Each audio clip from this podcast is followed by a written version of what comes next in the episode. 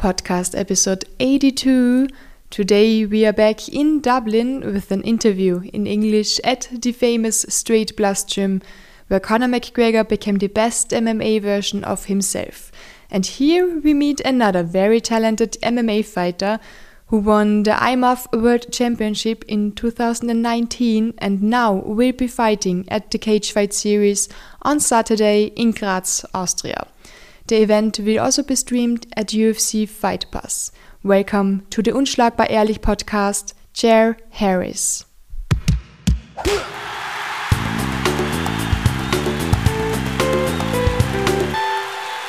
How's it going? Is Jer short for Gerard, like yeah, your father's Gerard. Yeah, name? uh, yeah. It's my dad's name and my granddad's name. So my granddad was Gerard, but he was called Jerry. My dad's Jer. I was Gerard. So little Jer Junior Junior. Oh wow! So it's like the third generation of Yeah, third generation now. Yeah. the name has a, a meaning. No, just I think they just liked that name, or they couldn't think of something else. Okay. But all this, uh, so many names in the world, and they all the same. yeah, that's it. Yeah, tradition. So you're the oldest in your family. Yeah, the oldest. Yeah, my little sister's eighteen. Little, oh, my little sister's nineteen. Little brother's twelve. And you are 23. 23, yeah. Yeah. Is your sister also uh, fighting? No, no, no. she just does her own thing. Just Yeah. enjoys life. Okay, we will talk about your um, little brother later because I saw him downstairs. You Yeah. had a sparring session. Yeah, He was watching you a little bit. yeah. He likes to zoom in. He's uh, I'm like I. He only wants to watch his big brother. Yeah. Like, I'm the guy to beat. So Yeah. if there's anybody who wants to beat me, so he's always watching. He's really good. I saw him train a little yeah, bit. He's, he's smooth. He moves around rapid. You told me like he was starting with mixed martial arts at the age of four. Four, yeah, four years of age, and then he started boxing uh, at seven years of age as well. So he competes regularly in boxing and regularly in jiu-jitsu, and then the more MMA tournaments are starting to come up for them now, and it's just a little bit of struggle with weight. I was the same when I was younger. Like when I started, I was like 11, but I was like 32 kilos, and I was fighting at like 50 kilo This like all my grappling competitions because there was nobody my weight around at the time. So he started having a few of the same problems. It's a struggle for him to get um, grappling competitions because he's like uh, an The orange best. belt. Sorry, It's okay. It's struggle. It's a struggle for him to get uh, grappling like competitions in because he's an orange belt, but he's only like he's an orange belt and he's 13 but he's only like 20 oh what he's only like 32 kilo himself now at the Wow. moment or Wow. 33 so Yeah. it's a struggle for the belt and the weight to match up so he doesn't really get matched too often in grappling anymore but he competes fairly regular in boxing so that's why he's so smooth Crazy. yeah Did you motivate him to get into mixed Do you know martial arts? what? Um, in our family, like even for me, my dad never boxed or anything. He actually, my dad done the Wimp to Warrior program last year and had a fight for like his first ever fight. What your dad? Yeah, my dad did. Yeah, Crazy because I saw your dad on Instagram. You trained him in the SBG gym. yeah, here? yeah, yeah. We trained him. Like I trained him up here, and but like he, he's held pads for me since I'm probably I'd say about 14, 15. Yeah. Like he done a white collar boxing, and he learned how to hold the pads a little bit. Yeah. and then he started holding them for me like as I was training for fights and stuff to get extra training in in the house and stuff so it was good for him good for me to train show him what I can do then as well know what I mean so it was nice but uh, yeah like I was saying in my family like even for me we never forced into anything. We were just like just always told to s- stick with something because like like where I'm from in Dublin is like it's called like Ballymun but it's not the it's one of the roughest places around probably. Really? yeah like it'd be, it'd be fairly rough. Uh, Owen Roddy's from the same place. I'm sure you've heard all the stories he's told and just what it's like coming up where we're from. So if you're not playing football or boxing or walking, yeah, you're on the street selling drugs. So it's it's best to be doing something. So in our family, it's you were just always told to do something. Know what I mean? Instead of hanging around the streets and stuff. And fortunately enough, I fell into something I loved and just never wanted to leave. And then.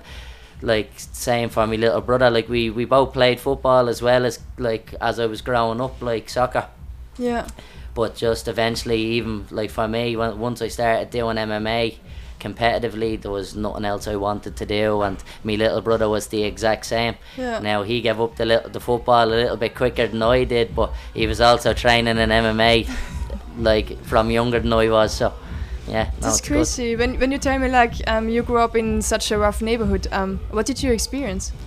Uh, just like it's more not when you're when you're a kid you don't really notice it too much because you don't know any different. Yeah. You just you that's where you're like that's where you're born. This is where all your best friends are from. It's you're out on the road, you're playing football now. Like probably anywhere in the world in your neighbourhoods, it's you're out. There's always little fights in the road, but Ballymun's one of them places where it's every day. Like there's little fights out on the street to see who's the king of the road. Like you know, so it's you're either a really good footballer or a really good boxer. So if you're a really good footballer, people won't fight you too much because they like good like footballers. footballer. Yeah. But if you're a really good fighter, everybody wants to fight you because everybody wants to be the best fighter. Who did you want to to fight? Oh, just everybody. Everyone. Uh, I like I was more like a Jack Russell. It's like Jack. like a Jack Russell. Do you ever see small dogs or like a pit bull? It's Yeah, yeah. like I was smaller, but I had loads of bite. Know what I mean? I'd be always barking at me. I'd never let anybody bully me or that. And because I was smaller, I was always fighting because people would try to pick on a smaller kid, but Yeah. not me because I had hands. So you got into fighting with street fights. Uh, yeah, a little bit, like, but it wasn't like it, that's not what got me into fighting. I like my dad said it to me like I was playing football and I was doing gymnastics as well, Yeah. and then um, me me uh, me auntie at the time she had a boyfriend and he was a, a boxing coach, so I started in his gym when I was about eight and I stayed around for about a year, and then I left and I was just playing football and uh, doing my gymnastics. And then when I was 11, i started doing the MMA. And then when I started doing the MMA, I just really loved it. Yeah. And uh, then I start boxing again as well and start just boxing and doing MMA. And then after a year or two, I left football then and just kept up the boxing and the MMA. And then after a little while, I gave up the boxing as well because MMA was the only thing I wanted to do. I think every time you get into combat sports, it's no way out.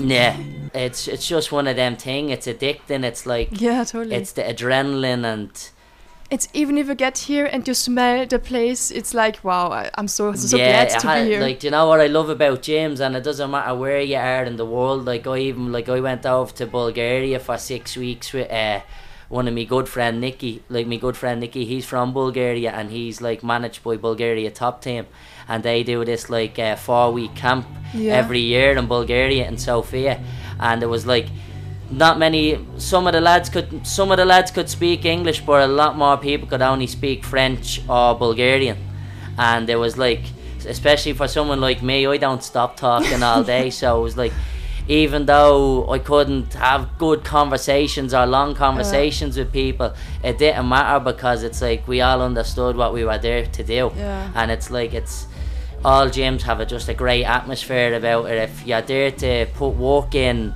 everybody wants you there. What like, and it mm. doesn't matter about language, religion, nothing. It's once you're like training together, none of that matters. It's that's why I think it's it's such a good sport to be a part of as well, and like you're, you're sharing blood, sweat, and tears with these people. So even if you can't communicate with them properly, do you know what you're about? Like. you always get this feeling in every team. Yeah, and it's So like that's what. I'm saying. It's universal. It's Yeah. like eh, it, that's one every gym in the world. I'm pretty sure Yeah. because if you look at any other fighters' interviews, everybody says the same things. It's when you go into a gym, it's a, a family atmosphere. Yeah. Know what I mean? And like if like especially for me, like we travel. Like I I, I love to travel to a couple of gyms and train and. Like I trained over in the gym in Liverpool, and even the first time I walked into the gym, everybody just made me feel at home. Yeah. So it was like it's and I've had that experience in a couple of gyms and it's just you just can't beat it like What do you love about the SBG? Because we are now here in the SBG, so I got a feeling from this place. Like yes like this has been me home since I'm 11 like so this gym was actually called Primal MMA it was Owen Roddy like uh, this is Owen Roddy's gym here now obviously as well but this was called uh, uh, Primal before that so even before this was SBG I was here so it's it's not so much the name I think that makes the gym. It's the community. It's like all like all my friends are here. Like I consider the lads I train with family. So every people I've been training with since I'm 11 are in this gym, and especially like I've said this in interviews a couple of times about Owen. Owen is like he's like he's more than like just a, a, coach. He's like a father figure. He's like your best friend. He's like your brother all in one, and it's just it's just how he makes you feel and how he treats you as well. He, he treats you as an equal, and I don't I don't think you can you can get a better like a get better role model than that, and then a better friend than that either. And it's just and he I think he makes everybody in the gym feel like that, so it brings us all together. Mm. I think that's what I love about SBG, and then he obviously coached over in the HQ, so everybody Owen's coached even through the HQ. Anybody who comes back to Owen always has great things to say mm. about him and still come over to train with him. Yeah. So it's yeah, it's just a it's just one big family. It's like a big tribe, yeah. yeah, and he's a really good fighter too. I unbelievable. Still. Yeah, still. Like he'd still get on that mats and put put half the lads under the thumb like easily. Yeah, and he was training Conor McGregor too. Yeah, he's Conor McGregor's striking coach. Yeah. Yeah, um, I saw a picture of you and Conor McGregor. Oh yeah. How was, did this happen? uh, it was actually my birthday, and I uh, went over to. What the, a birthday! I yeah, mean, come on. Yeah, it was brilliant. And me and my friend Luke went over to the Black Forge for a bit yeah. of food on my birthday, and then he ended up being there. And then his photographer Dave Fogarty trains in this gym, and uh, so you know him and yeah so and I, he David Connor. spoke to him about me a couple of times and I remember I was there speaking to uh, his boxing coach uh, who he trains over in Crumlin with Phil Sutcliffe and Phil call, called him over and he says because uh, I was speaking to Phil and when I was speaking to him he really like he really liked what I had to say just in terms of like strategies and talking about boxing and fighters and stuff and he called uh, Conor over and he was like, "You should meet this young fleet. He's a world champ." Because I, yeah. I was telling him about I won the IMMAF gold medal, yeah. and then he was um, Conor had come over and he was like, "I already know who he is." So for me, that was a big like yeah. boost and like like a little bit of a ego booster. But it, it was really nice. He came over and said hello. He he bought us a drink and we had a like he he sat with me with me for like a half an hour just talking about fights and yeah, it was brilliant great did, experience. Like, what did you um, remember from talking about the fights? What fights like, did you talk? Um, so I was tell, just telling him about uh, I had lost in Bahrain against uh, a good Russian guy because I was talking to him a little bit about the Khabib fight and stuff like yeah. that, and then I was telling him about I had fought a kid from Dagestan and he was doing some similar things to me, yeah. and we were just talking about that, and then I was just.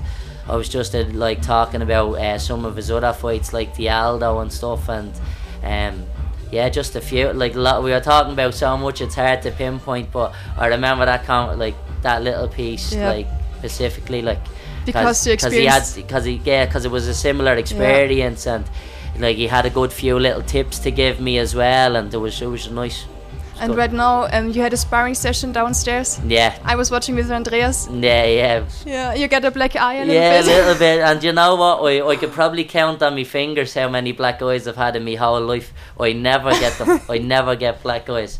And in the last two weeks, I've had two black eyes. Oh no. Yeah. So, so. it's good I'm not here with the camera. Yeah, that's it. Yeah. and you were training with a Russian guy or what? Uh, Where is he from? Georgian's from Georgie's from Romania, I think.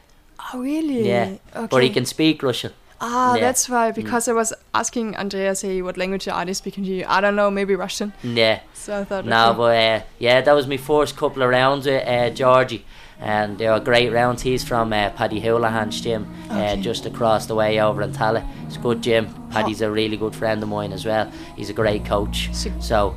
Georgie's like he was only fought the weekend. George won on the weekend on uh, Cage, uh, Cage Legacy. Yeah. So um, like there's not that many uh, bantams and flies in Dublin, uh, like not really in Ireland overall, to be honest.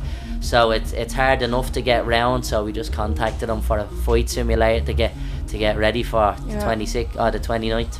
How many sparring partners do you get when you say like there are not enough, like five or six in Ireland? We are yeah. So like you'd have like maybe like so Ryan Curtis was training with us, but he's just moved up north recently and does training up there with um, Gary Rooney comes over. Um, I've started to uh, do a little bit of training with um, Andy Ryan as well, and he has a couple of smaller guys. Um, Jamie Abbott, uh, Pat, Patrick Symes, Neil Terry was doing rounds with me. Um, another guy, Constantine, really good wrestler. He's at the being doing rounds with me, like just um, just more MMA grappling rounds, but just good to get more high level bodies. Like there's a good few lads in this gym, like Max Lally, Alex Fagan, Andreas is injured at the moment, so he hasn't real really been up. Ado, um, like there's, there's so many lads I could name, but all them lads are probably I give up 15 kilos in this gym to Yeah. everybody, so it's uh, it's nice to get some like more for fight simulators. It's good to have rounds around your own weight to to like get the feel of what it's going to be like, and even as well we've had Ar- Aaron Clark coming over as well, really good uh, high level striker. So getting good rounds with him on a Wednesday. So Wednesdays nights are like a game of chess. So Yeah. yeah, getting some really good rounds in lately. Hey, in the end of October, you're fighting in Graz in Austria. Yeah, I'm looking forward to it. Cage fight series. Yeah, too right.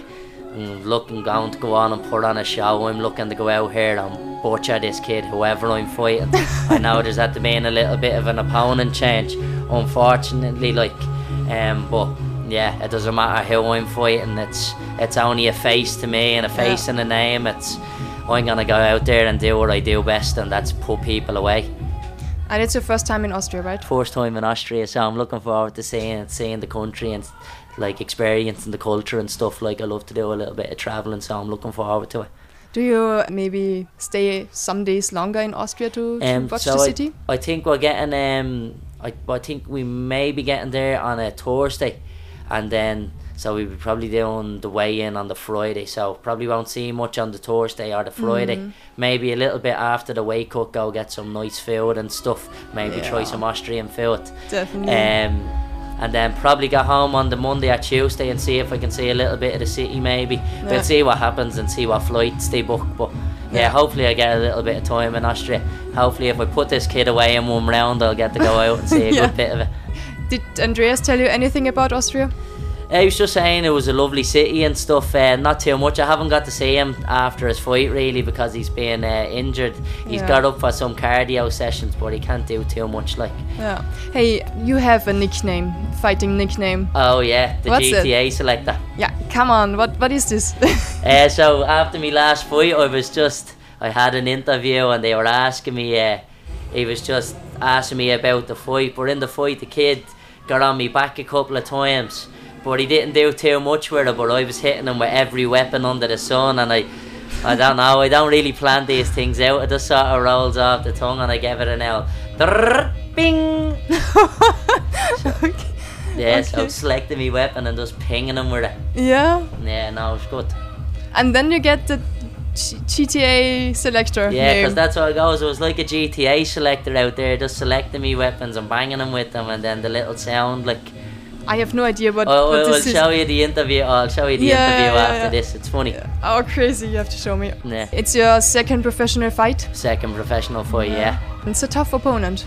Yeah, yeah. it looks looks fairly well rounded, but in my head, there's nobody who's gonna beat me out there, and mm. like I'm gonna go out and fucking butcher anybody I can. Like this is like this is what I've been doing since I'm a kid. I'm uh, like I'm here to finish fights. Yeah. I, I'm not going out here and trying to win by decision. In my mind, it's a decision's not really a good win. In my eyes, it's shouldn't be left to the judges. So I'm looking to come out here and finish this kid. What do you love about fighting so much? I don't know. I just I always like no matter what I do, I just like if I take an interest in it, whether it's a game, it, like whether it's playing chess, whether it's doing gymnastics, whether it was playing football, I just want to be the best at it. And like with fighting, like when I was a kid, I loved, I loved the way uh, Mike Tyson spoke about it, and he was like where I got is like I want like I know I'm gonna be one of the most skillful fighters in the world because I put the work in and I go and mm-hmm. show that. But I also want to go out and show everybody I'm one of the most vicious people to ever do this. I want to like I want people to speak about me like the types of like Mike Tyson's, Roberto Duran's. Like I'm I'm out here like I'm out here to scare people. I'm out here to put people away, and that's it. I'm here to leave behind the legacy. Like there's gonna be 50 world champions after me I'm not worried about being. Oh, to me, millions of euros and all that. Yeah, that's great, but in my head, that's inevitable. That's gonna happen for me anyway. I want to, but what I want when I'm dead and gone, I want people to say when they look back at like Jon Jones's, Mike Tyson's, all these types of people, when my name to be in that conversation and for people to say he was the most skillfully and dangerous people to do this and for them to speak about my skill level for years to come and then also for my little brother to have something to aspire to. Know what I mean? I want my little brother out here killing kids. Know what I mean? he And- is already killing yeah, kids. but that's it, and it will continue. How much did you fight with him when you were younger? Or still Uh, fighting? Still fighting. like there's a there's a big gap between us, ten years. So Crazy. like giving him little bashings here and there, but like you show him who is the bigger brother. yeah, that's it. Showing him who the big dog is. But yeah, we'll see. When he gets a little bit bigger, hopefully he becomes my training partner and make us that good bit closer. Like so, that's what I look forward to when he gets a bit bigger. You're not you're not really fighting for medals or trophies. You're just No. fighting for legacy. Legacy. That's medals and trophies will come. Know what I mean? If if medals and trophies are all you're in this, t- Mm. there's easier sports to do. Yeah. Go do swimming. yeah. Know what I mean? Yeah. if you want to be if you want to be com- like com- I'm here to be competitive I want to and not just competitive in a trophy manner I'm I want to be in that I want to be in the conversation of the most dangerous in the world know what I mean Mm. Don't you have a plan B? Um, I mean, everything can happen in fighting. Aren't you scared if your plan No. doesn't work out? no my plan's working out Yeah. there's, there's no doubt there's like I don't I don't think to these things I just know them and that's just the way it is I'm like I I've been coaching as well since I'm 15 so if it doesn't work out I know the like Andreas will probably tell you like I I know what I'm talking about when it comes to fighting. Like I'm pretty sure I can be like I can get to like a coaching level like going. That's like after I'm done fighting and stuff like that hopefully my little brother's still fighting at the time and I'll probably move on to being his coach when I'm done removing heads and stuff. So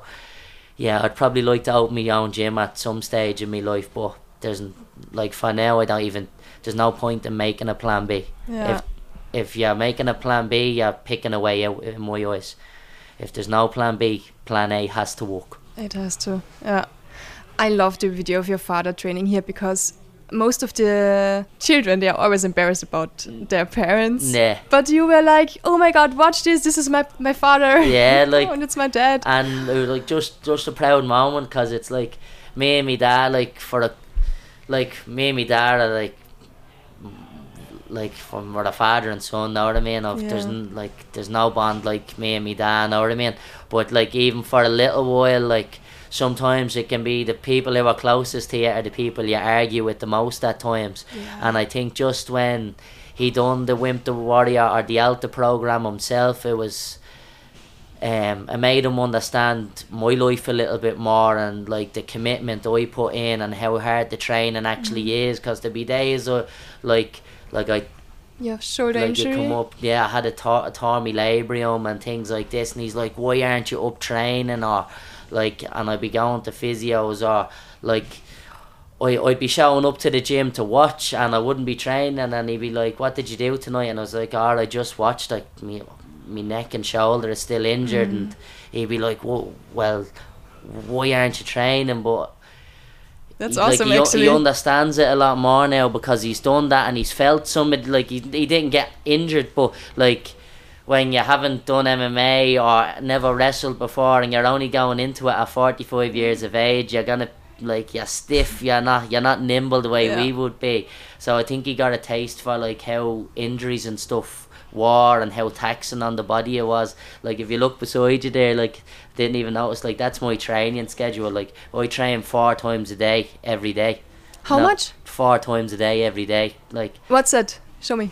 F- four times? four times You you're kidding me? day. Four times? Yeah, four times every day. So like strength and conditioning, and then three MMA sessions. Wow, that's so a it'll be either MMA grappling or MMA striking, or like I'll be doing like personal training with Owen himself, and we'll be working five Pacific scenarios, or or rounds based around them five Pacific uh, scenarios, and breaking down situations and yeah, just this is the life like so.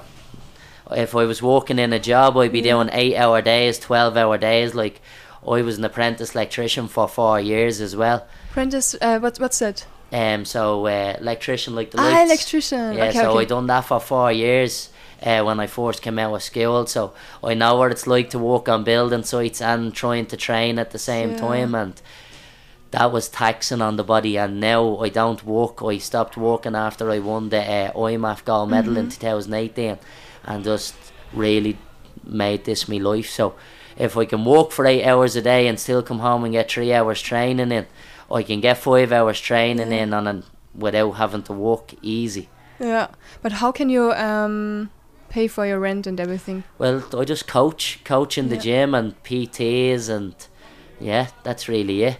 Coach and train. Uh, I saw some videos. Um, do you, you learn a lot by training other people, right? Yeah, like and I, I, I like I started doing a small bit, like mostly it was jujitsu at 1st Like um, I think I got my blue belt at fifteen, uh, on their Owen Roddy and John Kavanagh. So like I was fairly decent on the ground, so I'd start coaching and helping out with the teens classes. Mm. um, when I was younger, and then I just went on from like that. And like I know my mindset for like the likes of striking and jiu-jitsu is not like anybody else's. Like, like if there's one one thing I will say about myself, I'm a really good chess player, and I think about fighting. So real chess or, Yeah. or MMA chess? MMA chess, MMA chess. exactly. so when I'm thinking about fighting and I'm breaking down these techniques, I'm doing the same thing as I do if I was playing a game of chess. Like I have ten answers mm. for all thirty-two pieces on the board. Know what I mean? There's wherever this, like wherever the fight goes, whether it's striking, wrestling, wherever it is, like without a doubt, I'm gonna have ten answers for it. Yeah, I saw you have a chess actually here in the gym. Yeah. You playing? Yeah, play, play the. I play the kids' classes. I'll help some of the. I'll Yeah. show the, teach some of the kids, play some of the kids, the teens, and then any of the lads. If we get a free ten minutes here and there, we're having a game of chess, playing around. Like, It's cool. Hey, um, in 2018 you won the MMA championship. yeah, You told me already in Bahrain. yeah. And how was that feeling and the whole experience being in Bahrain and everything? Uh, Bahrain was an actual. It was a really unbelievable experience. Never like first time in the Middle East, so it was nice to see that culture, but also see how friendly the people were. Cause you always hear these crazy stories, Yeah. and but nothing like what you you'd heard out of these stories. People are I guess you were in a bubble, maybe. yeah.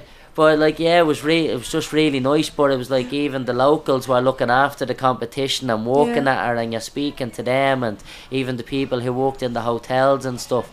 Everybody was like overly nice and always trying like if you had any questions or needed helping out, it was mm. they were all really nice people. But in terms of the competition, the experience of that was unbelievable as well because that was actually my first time at competition.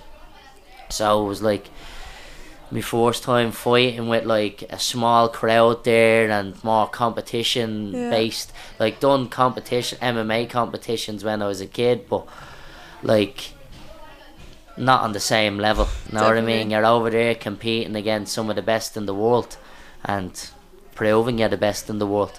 Yeah. Like I, I found it funny with like some of the Irish team were like, Oh, you got Kazakhstan in your draw or you got Russia in the next fight and I oh was like boy. I was like, No, they have Jerry Harris in the next fight. it's not I'm not fighting the whole country.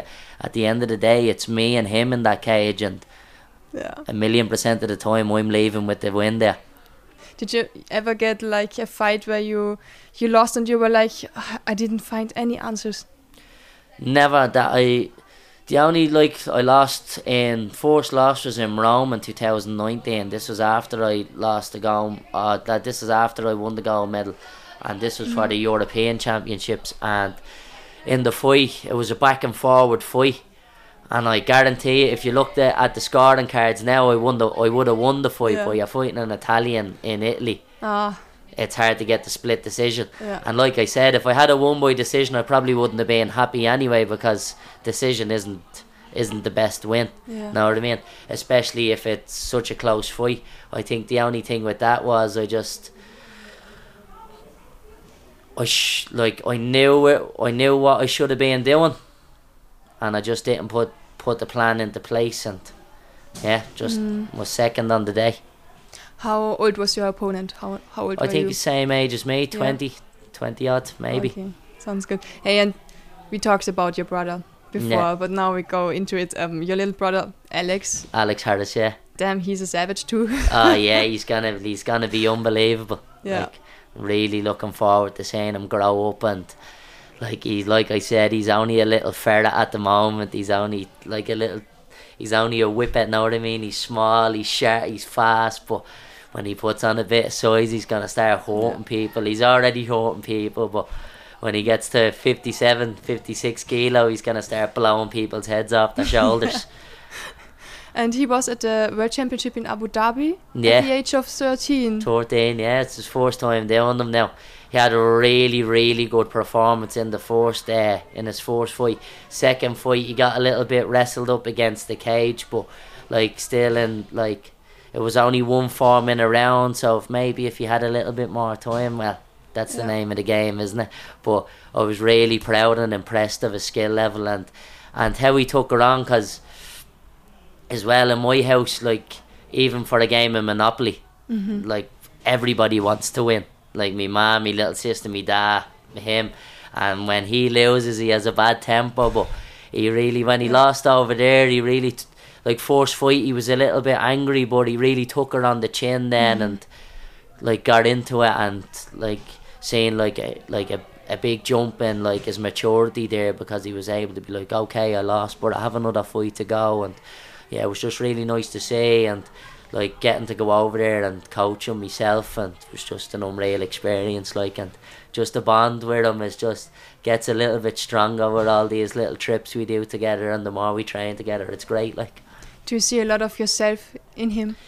I don't see it, but everybody else says Yeah? that's you. Yeah. You know what I mean? I'm like, that's not me, because we'll get real annoyed at him, and they'd be like, that's exactly what you do. Be like, because I'm a, like, I love to mess. Like I'm always looking like to make it. Like I like to make everybody laugh. If people are laughing, it's everybody's happy. You know, um, like you can make someone laugh one day, and it could change the whole day. You know, so it's like the same.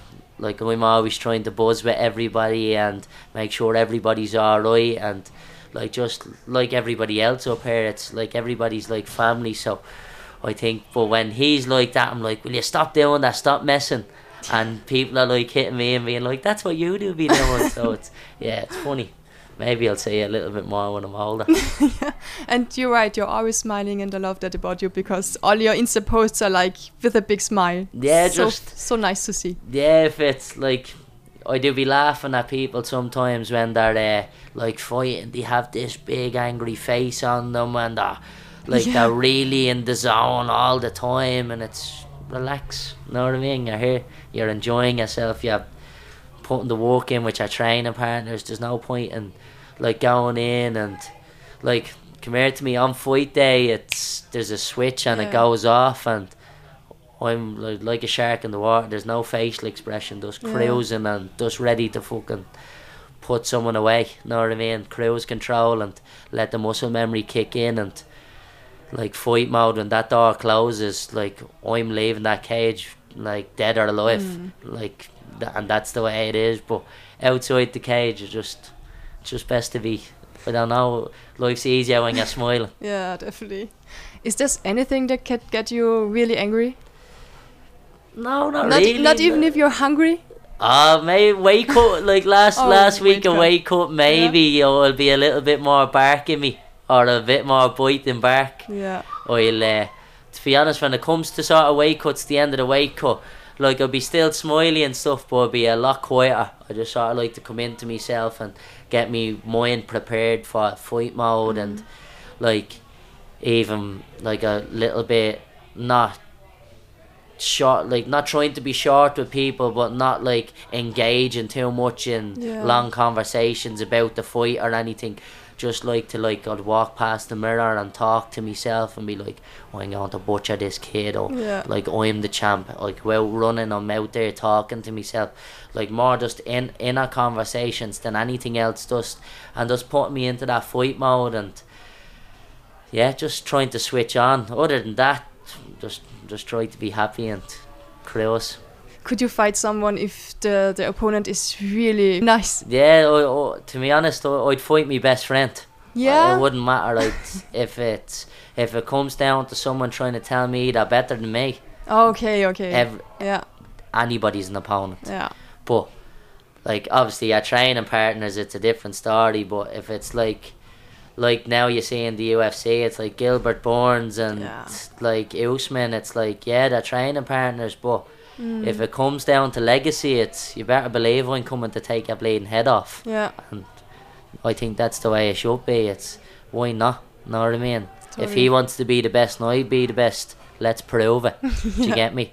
Like I don't see maybe not so much in the early pro ranks and like or the ama- like even in the amateur scene I don't see there should be a point because it's they're obviously they have training partners.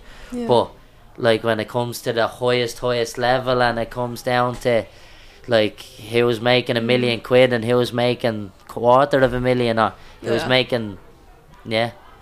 Better believe I'm going in there to win. Like I'm not turning any fights down. Yeah.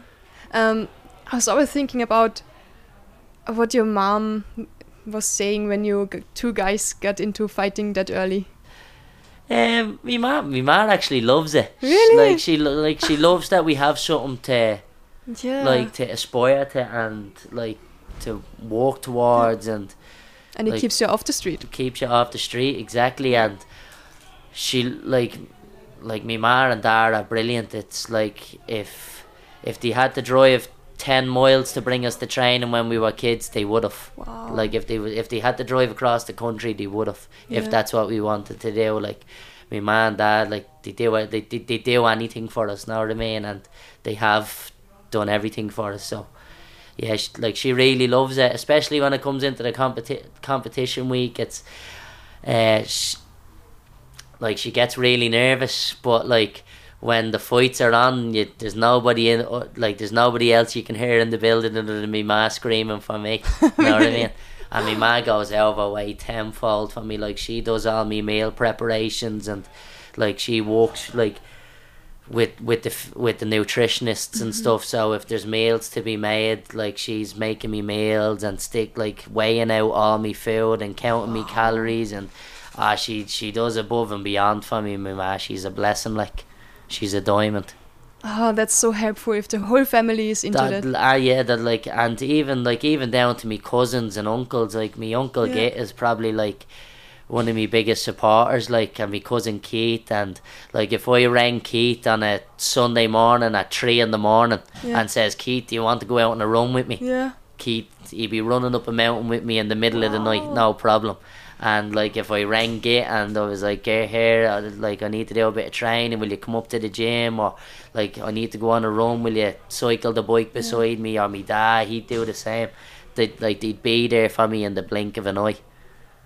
Awesome. Yeah. So I'm pretty sure your your goal is UFC, of course. UFC is UFC is the is the ultimate goal. Like, like that's where legacies are made. That's like now, come here. If if it changed and there was another promotion that was bigger than the UFC, you better believe I'm going to be like I'm looking to beat the, the best in the world. Yeah. Know what I mean? I'm looking for like like people like that D- Demetrious Johnson Demetrious Johnson status or like Mighty. his skill level but I want people to know me for finishing people like Jon Jones and Mm. Mike Tyson and Roberto Duran and all like all my favourite fighters and that's the way like I want people to talk to me about a skill level like Demetrious Johnson but like I know the way I speak people are gonna be ready to watch me like the McGregors like people want to see McGregor either win or lose and like the way he finished people I want I want to finish people like that I want to go out and blow people's chins off their faces with left and right hands Mm. Do you think money might change you one day? Like it's Yeah, did with here. McGregor? Like you, you give you give anybody a hundred million. Yeah. That would change anybody. Yeah. You better believe it would. And if you think it wouldn't, yeah, you're wrong. know what I mean? Like that's that's dead certain. But hopefully, when I make enough money for me kids, kids not to have to work, Yeah. that'll like I'll be done fighting by then. Know what I mean? The legacy will be created. Hopefully, I'm not still chasing the dream. Like Know what I mean? Maybe when I'm done with MMA, I might do a few bare knuckle boxing matches just to see. Oh, what the, really? yeah, I'd love to do something like that. So just to see what the story is and playing hop these me cleavers off heads. Yeah. But yeah, no, look forward to it and just to see see what my career comes of it. I'm ready to show the world what I'm able to do. What's the first thing you would buy when you get a UFC check? First thing I buy, probably me and me missus a house. Something A nice like that, yeah. Or, yeah, I'll probably buy me ma and dad a house. I think I owe them one by now. Yeah. Yeah, definitely. For all the cooking. Yeah, that's it, yeah. Yeah. Buy me ma a, a personal chef or something. I don't know. We'll see how much we get. Hey, See- wh- what's your what's your favorite movies? What are you watching? movies. I have to go with an old classic. Uh, did you ever see Shawshank Redemption? Redemption? Yeah, Shawshank Redemption. Prison film. Okay. Uh, with uh, Morgan Freeman. Ah, okay, okay. Yeah, unbelievable film. That um, the Kray brothers, the really old one. Um, Tom Hanks made one recently, like a couple of years ago. But there's an old one. It's in black and white. It's a brilliant film. Um, what else? The General. It's about an Irish Yeah. gangster, Martin Cahill. That's a really good film. I like that. That sounds great. Actually, I, I have to see it. Yeah, I'll, I'll show I'll show you the Yeah, names of them after this. Um, ah, I have so many favorite films. Like, uh, have you ever seen Sleepers? No. No, another brilliant film. Um, I love loads of uh, like older films. Yeah, I I, Um, I wanted to ask because there's so many old films. Yeah, like I love older films, and like that's like one of the things like me and my dad bonded over years ago. My dad really loves like movies and stuff like that. So. Like we were always watching films like another one, a Bronx Tale. Have you ever seen this Bronx one? Tale? No. Bronx Tale, No. brilliant. Yeah, no, great. Maybe film. I see if I see the cover. I don't know. Maybe in Austria the names are different. Yeah, a little bit don't know. different, maybe. Yeah, no, yeah, love all love old films. Love all the new films as well. I love all the superhero movies and stuff like that. And yeah, but like think more of on like a, an action side, gangster type of movies are some of my favorites. Or um, like ones where you really have to sit down and think about them, or where the plot twists quite a bit. Oh, this is great. Yeah. Not just some yeah gangster Yeah, movie. just It's shooting easy cheesy. Yeah, yeah, yeah. no good. Yeah, yeah, it has to be a nice, good story to it. Especially if it's a true story, you Yeah. can and something like that. You can like you can see like you can relate to it in ways and yeah, stuff like that. Yeah, Peaky Blinders. yeah. The Peaky Blinders, love the Peaky Blinders. Yeah, Peaky great. fucking Blinders. Yeah, the Peaky fucking Blinders is right. it sounds so much better when you say it. Yeah. Okay, is there anything else you want to say or something for your sponsors? Um, so many sponsors to name. How can I actually? Yeah, of course, of course. Um, uh, just the main sponsors uh, first. Um, Alpha Mechanical, Vincent Gertie from Alpha Mechanical is like he's looked after me since the start. It's uh, like he's. Oh, like Vinny's like family now, and like he just not doesn't do it for promoting his bin- business or anything like that. He just he just he loves the sport. His his son actually trains in the gym, Cameron as well. He'll be Oh. another one to watch Yeah. out for when he's older. He's the same, like a, a year or two young. He'll be at the Worlds next year, Oh, wow. guaranteed. Yeah. The uh, the um the youth, I think it's in Abu Dhabi again, so we'll be over coaching him next year. Um, he'll be another one to watch. Um, then we have uh, like my manager, one hit management, have to thank him. Next stage injury therapy, uh, injury therapy. He's the uh, Adam. He's the physio in the gym. Go on and look at some of his videos on YouTube. he's he's out there fixing people. Every But- time he's every time here and fixing all your Yeah, fixing all the lads in the gym, but he's like one of the best deep tissue guys there is. Oh, wow. Um, Dublin, uh, Physicare Dublin, um, as well. Darren from Physicare Dublin's looking after me. Sa- Same with Adam. Both of them are looking after me since I'm younger. So Mm. the, the two big lads, really big shout out to them. Uh, Brew Force Nutrition, that's um, supplement shop in Ballymun, actually where I'm from. Bob from there, he's he's from the local area, so he's looking after his own. Um, off grid space, it's uh, recovery rooms out in Bray. If you're ever in Dublin, check it out. It's unbelievable. Um, What, are, what are they doing? uh, it's just a recovery room, so like um, Ah, I ice baths, yeah. saunas, um, the recovery boots. He has the shoulders, the hips. They do uh, yoga out there and stuff as well, and um, rec. I, I think they do, they do quite quite a few things out there. It's uh, he really looks after you, Dino. Mm. Um, if if people are going over to Dublin and you get a chance to look at off grid. uh, make sure you get out there and uh, tell Dino Jer sent you on. He'll be happy to see us, and he'll look after us. And then um, Fearless Media as well jumped on. Um, he jumped on with us. Uh, he actually done the Wimp the Warrior program as well. Thomas, uh, he he's at the, he's starting to uh, be a part of the team and look after me and stuff. So should be coming up with some really good content with him soon. So keep an eye on the social media. Oh, Something I need to really engage on a little bit more as well. I know. Um, but yeah, and then the lower Sports. So uh, th- they do a really good high split shorts. They do all me fight kits as well. Um, yeah, they looking after me the last uh, two or three years as well.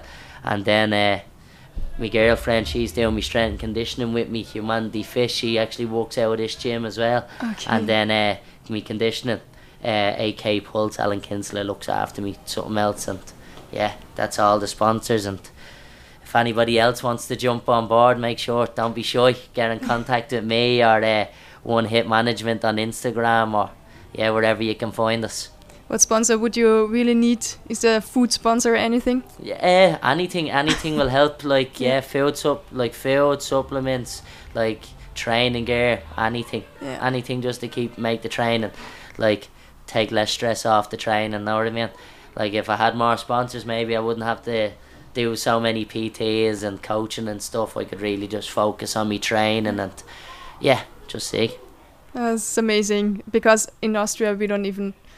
I don't know if one of the big fighters in Austria have so many sponsors than you have. Yeah, do you know what? It's really actually cool. it's only um it's only become a recent thing over here now. I mean, manager Paul Paul Fogarty is like he's he's unbelievable. He's re- he, he gets out there and works really hard for us Yeah. and get him like especially with like fight contracts and like with sponsors and stuff as well. But I think it's more like it's a bigger thing for sponsors and stuff over in the UK. Like the gym we training over in the UK have like all the lads have loads of sponsors and lots of more people because it's Yeah. like it's a it's not MMA is not actually even a sport in Ireland. Yeah, know what I mean? It's not even seen as a sport, so it's like it's hard to get sponsors and stuff and like Even though McGregor was such a good Irish he's, MMA he's, fighter. He's the bit. He's the he's the most known, probably one of the most known fighters in the world, and most known for a sport like for something that's not even seen as a sport in Ireland, which is ridiculous. Like, you Wh- know. What's the problem there actually? Because I- in Austria it's almost the same. Yeah, cause uh, do you know what I think? It's I think it's to do with like sort of the uh, all the old school kickboxing federations and judo federations, and they all run sort of like the like the criteria of like recognizing the sport and stuff like that. And I think maybe it's the old school coaches don't like MMA, or maybe there's not enough like foundations to it. But the Irish MMA team, like um, I know Liam OG um, from SBG Cork and like Andy Ryan and Paddy Holohan, all these lads who are part of the Irish team and building her up or putting in crazy work to get it, try get it off the ground and get Yeah. recognised as a sport, but still hasn't come about yet. So hopefully in the next like year, a couple of years, a year or two, hopefully the sooner the better. Because then, like even like you could start coaching courses for Mm. MMA, and you could earn a proper wage from doing it and stuff. yeah, Because some financial support. yeah, exactly. Yeah, Yeah. and maybe make it just easier for the fighters because, uh, like all the footballers and everybody else, They get so much money. yeah, they get so much money and they're well looked after with physios like Yeah. GAA in Ireland. Like they're sorted out with jobs for after that. Like while they're playing GAA and while they're done, then when they're looked after after that. Like after they're done playing GAA Yeah. and stuff, all, all these things, and with sponsors and everything, and financially, I think they're looked after a good bit as well. And like it's just there's nothing in the MMA community, Yeah. and fair enough, it's a new enough sport, but people need to start realizing that this is this is gonna be the this is the biggest thing in the world, and you can see it from the UFC. Like when the UFC is on, or any fighting is on. Mm. Like I know when my fights are on, everybody in Ireland is watching. You know, so like people need to start realizing it and start recognizing it as a sport and like because I think it's like even the national sport for Kazakhstan and stuff now. Yeah. Know what I mean? Yeah. And like the fighters are supported and able to train and compete at the worlds, and this is why you see them com- like get so many gold medals at these amateur tournaments and stuff because they're looked after, you know. So it'd be nice to see, and if Ireland's look like cops on and starts to look at it as a sport and starts to look after those fighters, you know, because we're out here doing the hard work, getting punched in the face for a living. yeah, because you choose it. Exactly, yeah. But, and we all love it. yeah, exactly. I w- I wouldn't choose another life. Yeah. I know. Thank you so much, Yeah, Jer, no for this problem. interview. Really appreciate it. Thank you. See you in Austria in, Yeah, at the end of. October. Yeah, definitely. See me putting some kid to sleep. Yes, you're gonna butcher him, you Yeah, too right. His face is gonna be left like a butcher's chop block. I'm gonna come with the camera. Yeah. See you later. Thank yeah, you. Thanks very much. Appreciate that.